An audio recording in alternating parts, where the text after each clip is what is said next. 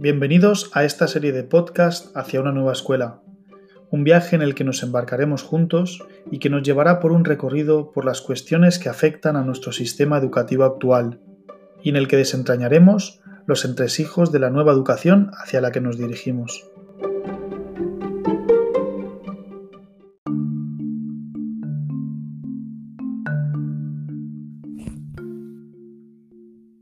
La indefensión aprendida.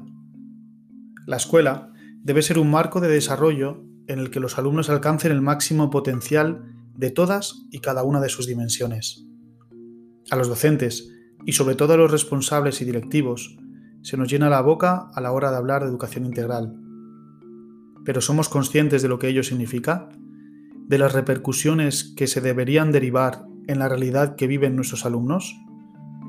Dejando de lado el desarrollo de las competencias y la educación emocional, me gustaría verter algo de tinta electrónica para hablar de un tema que me preocupa de forma especial por su gravedad e implicaciones. La realidad de la indefensión aprendida en nuestro sistema educativo. Podemos ver de forma evidente y a la vez desgarradora uno de los riesgos de la sociedad y la escuela de nuestros días, que nuestros alumnos aprendan la indefensión esto no solo les ubica en una posición de desventaja en la vida, sino que puede acarrear consecuencias más graves, incluso patológicas, a nivel psicológico. La indefensión aprendida significa comportarse pasivamente, con la sensación de no poder hacer nada, de que tus acciones, por mucho que te esfuerces, tendrán un impacto nulo a tu alrededor y que por tanto no merece la pena esforzarse.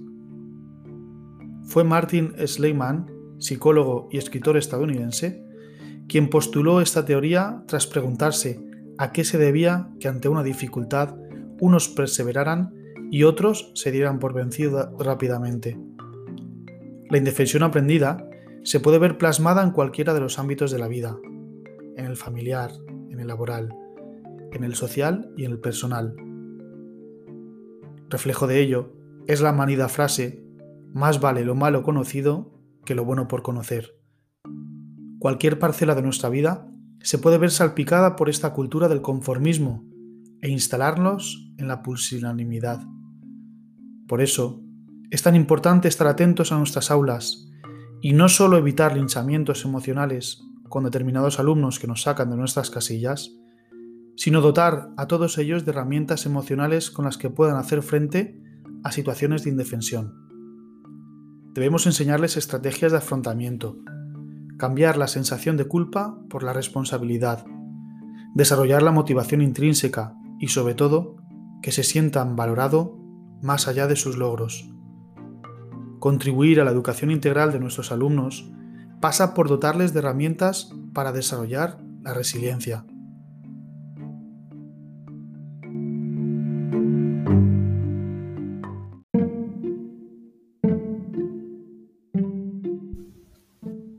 La escuela más grande del mundo es la City Montessori School, en la India, con más de 1.000 aulas y 3.800 empleados. Y la siguiente pregunta es, ¿dónde se encuentra la escuela más antigua del mundo? Encontrará la respuesta en el siguiente podcast.